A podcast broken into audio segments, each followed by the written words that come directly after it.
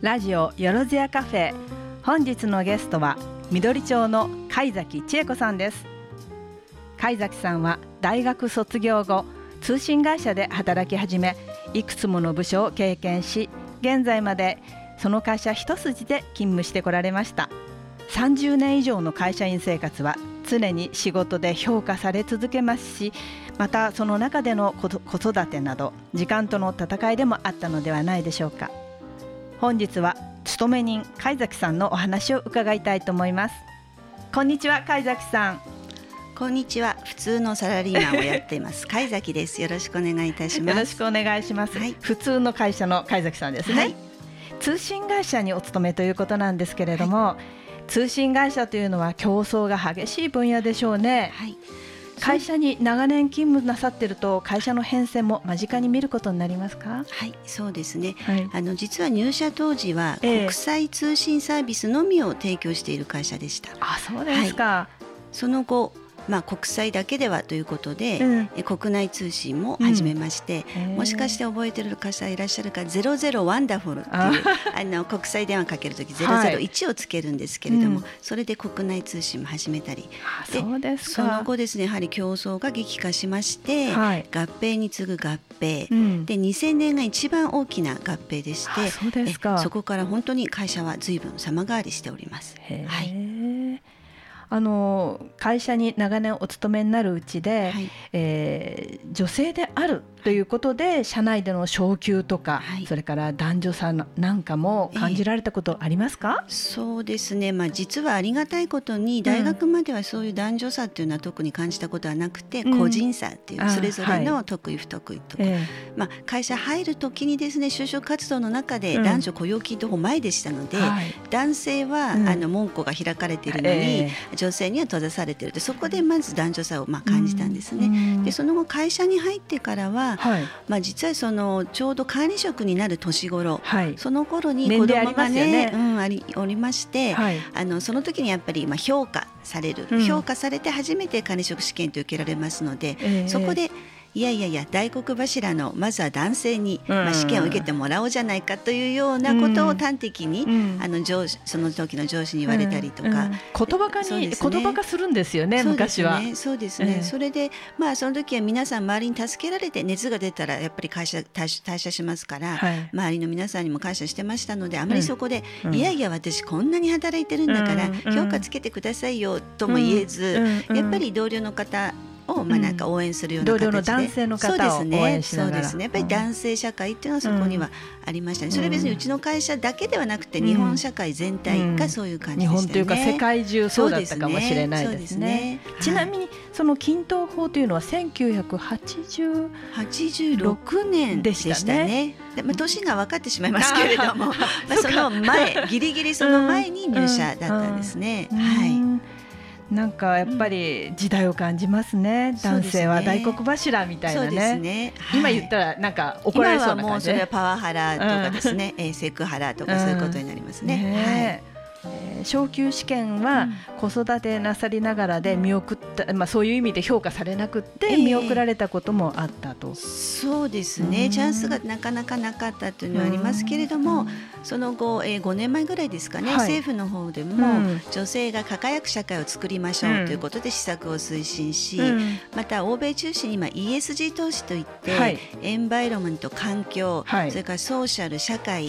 ガバメント企業投資というところでそういうことを配慮している会社に、あの投資しようという動きがもう盛んになってますので、うん、ESG 投資というんですね。すね。はい、でそういうことで、まあ、会社としても経営に関わるところでもありますので、まあ、女性も登用しなければいけない、それもまた日本の社会、まあ、世界の社会全体でそういうことになってると思うんですけれども、まあ、その中で、まあ、ちょっとチャンスが巡ってきまして、え遅咲きでだったんですけどもね。でも長く働くといろんなことありますね。そうですね。ですから途中で、まあ、腐ったり、もういいやと思わずにですね、うん、まあ、毎日を楽しみながら、なんか自分の目標を持ちながら、まあ、続けていれば、あいいこともあるんだなっていうところで、はい、今頃言われたんだみたいな。そうですね、びっくりなさいました？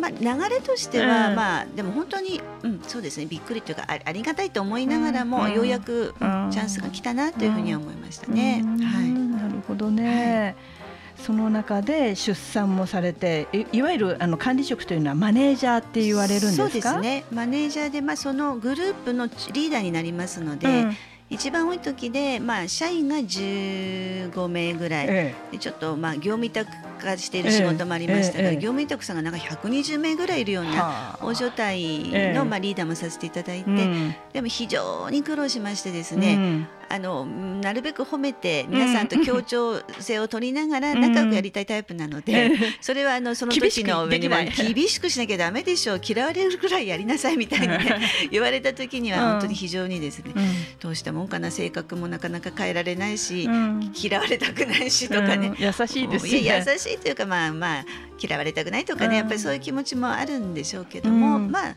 ただそこは自分のそれぞれやり方、それぞれリーダーもいろんなリーダーいますから別に女性だからそうっていうわけではなくて、ね、性格的にそんな感じです、ね、男性でもそういう方いますし、まあ、厳しくやるって人飴とムチだっていう人もいますし、やっぱり相手を褒めながら相手とかねいろんなタイプがいると思うんですよね。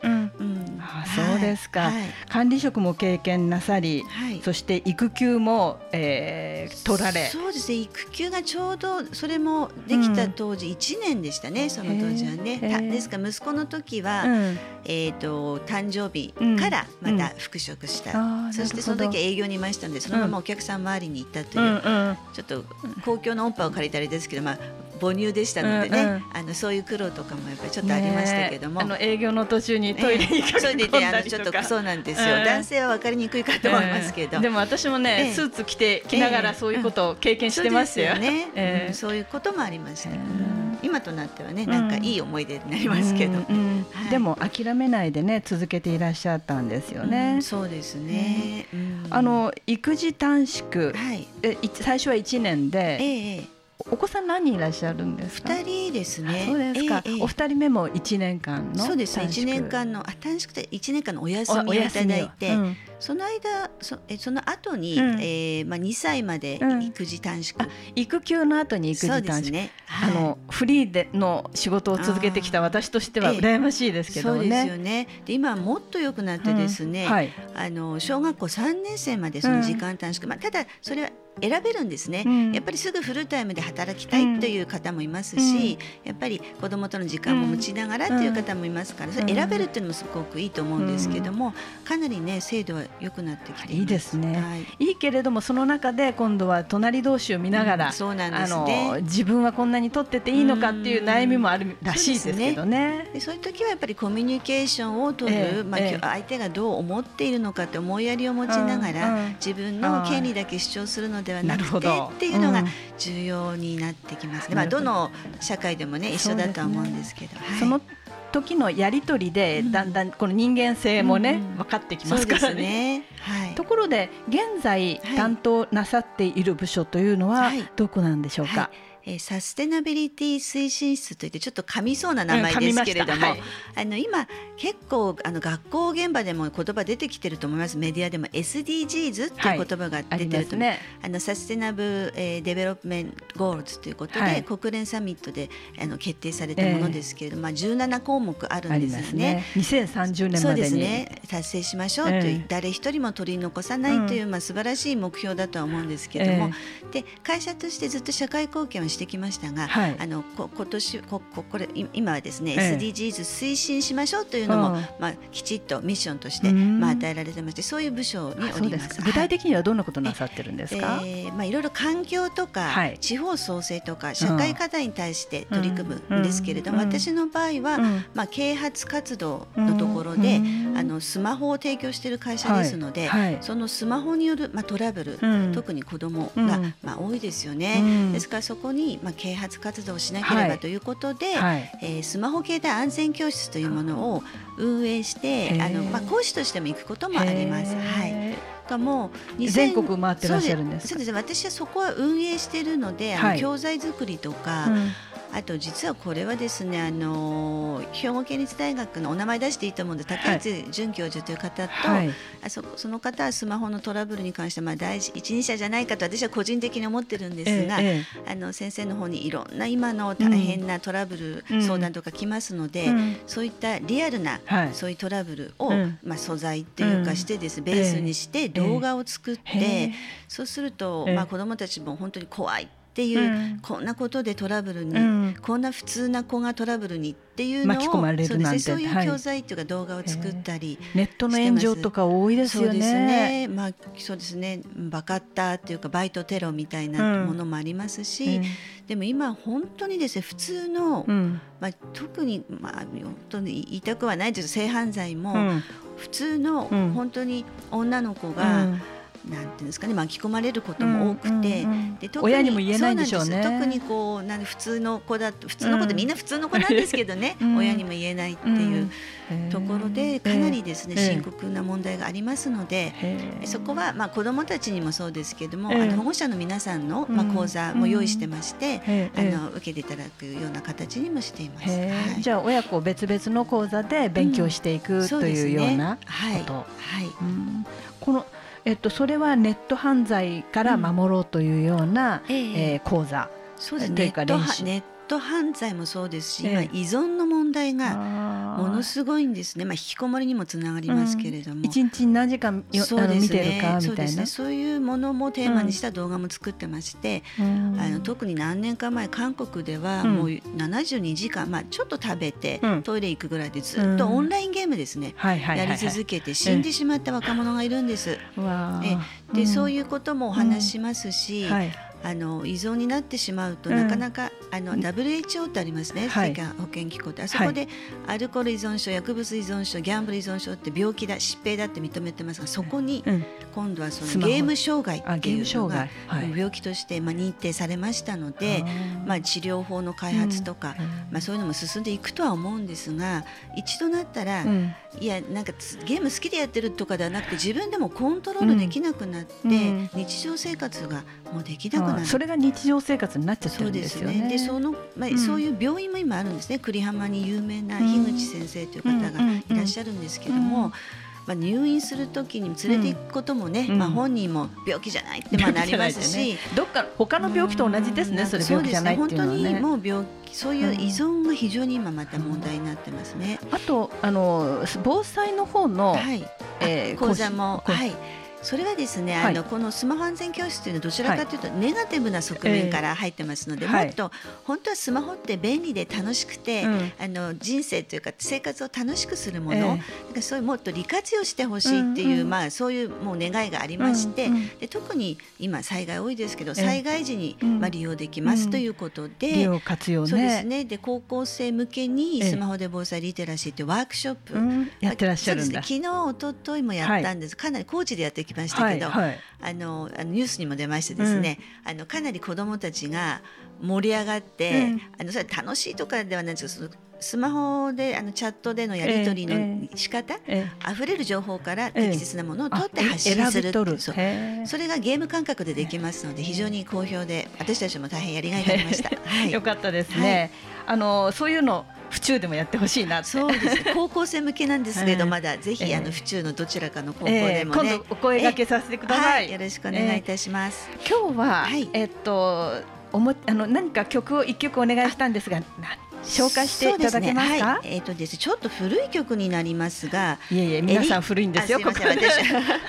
あのエリッククラプトンの Tears in Heaven。Tears in Heaven。はい本当は本当に深い悲しみの曲なんですが、えー、エリック・クラプトンが自分の息子を4歳で亡くした時に、えー、まあ、作った歌です、うん、非常に悲しいんですけれども、うん。うん、そこからそこそれでも生きていくんだっていう、まあ、強さを感じられる曲で、時々聴いております。ですはい、ではどうぞ聴いてください。はい。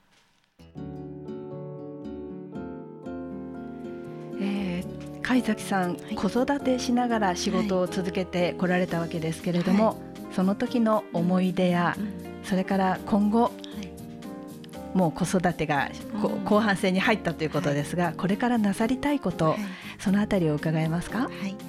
まあ、子育てしながらの仕事ってやはり、はい、まあ、簡単に言うとまあ大変ではあったんですけれど、うん、体力勝負。そうです。ね、まあ、精神的にもやっぱりこうワンオペ状態の時もありましたし、はいでもまあやっぱり本当に周りの皆さんに助けられた、うん、まあ、保育園のママ友もそうです。保育園の方、えー、まあ、自分の両親とか、うんうん、まあ、何よりも家族ですね、まあ、夫もちょ,、まあ、ちょっとちょっと怒られちゃいますね。えー、そんなことないですけど、でもあの協力者ではなくて共同でやっていく人ですからね。ね。まあ、いいろいろやっていただきましたよ夫には 聞いてると思うんで。あとはやっぱり息子と娘の、はい、まあ、頑張りっていうか本当に二人に感謝してます。うんあのいいママですね。なんかもっとねいろいろしてあげたかったなと思うんですけど、うん、その時その時がベストだったと自分に言い聞かせて、うん、で今二人とも家離れて、特に上の息子はもう就職で離れましたけど、娘はちょうど一昨日、まあうんうんあのイギリスに旅立ちまして。出かけていっちゃった。そうですね。ちょっとぽっかりこう穴が開いた感じしましたけど、今日こうやって、あのラジオにね出させていただいて、なんかちょっとなんか元気もらったなみたいな感じで、うん、ありがたいと思ってます。はい。あの2人目出産されて、それから復職された時も、会社では知らない人ばっかりの職、あの現場にちょうどその2000年の大きな合併の後でしたので、ちょっと部署も営業にいたところがちょっとバックヤードの部門に変わり、だから知らないあの他の会社の方が多かったんですよね。でそこのですね思い出としては上司になる方本当いい方でしたけど、普通まっさらな目で私を見て「貝崎さんなんでお子さんかわいそうでしょ、ね、みたいな。すぐ言われちゃうんですよねすぐ言われちゃって、あらあらと思いましたけども、うん、まあであれば逆に一生懸命働いて、うん、まあ、保育園に預けてまで働いてるっていう成果を出そうかななんてね、ちょっと思ったこともありましたけどねね、これからやってみられたいことっていうのは、はいまあ、感謝の気持ちでいっぱいで今おりますので、まあ、おこがましいんですけど、まあ、いろいろ恩返ししていきたいなという中で、まあ、地域でもい。ろいろこうネットワークを広げて、あのよろしければ皆さんと一緒に何かこう、自分のできることをやっていきたいなというふうには思っています。ぜひぜひ一緒にそうですね。よろしくお願いいたします。今日はありがとうございます、はい、こちらこそありがとうございました。会社員でいらっしゃる貝崎さんは常に仕事で求められる結果を出してそれが自分への評価となりステップアップにつながっていくという厳しい世界で生きてこられてその結果が見えてくる世界でもあったわけですがそれを体験されているというのはある意味ゾクゾクとするような充実感もあったのではないかと思います。また家族というチームが支えになってこそここまでやってこられたのかもしれませんね。これからは今までに培ったスキルや人脈を私たち、えー、府中や私たちの仲間と生かしながら、えー、新たな構想を練っていかれるということなので またその構想も聞かせていただきたいと思います。きっと仕事中は厳しい表情の時もあると思うんですが私とお会いしている時は笑顔が素敵な貝崎さんですありがとうございました、はい、ありがとうございました。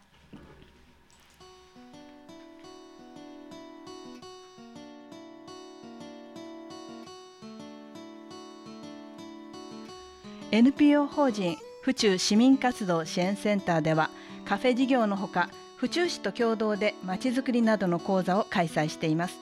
また東京農工大学や東京外国語大学の大学生たちと一緒に中学生の学びの場づくりも応援しています。イベントのお知らせです。11月23日土曜24日日曜は市民共同祭りが開催されます。場所は府中駅前プラッツ5階6階です。私たちの団体は5階に出店しています。そこで皆さんぜひお立ち寄りください。お会いしましょう。プラッツのホームページ府中市の広報やメール配信をご覧ください。11月になると街中の飾り付けがハロウィンのオレンジからクリスマスの赤緑金色に変わりなんとなく気持ちが浮き立ってきますね。今日お別れの曲は仕事を通して SDGs にも関わりこれからの課題を模索しているという貝崎さんにお送りしたい曲です。愛の You are my star 良い週末をお迎えください。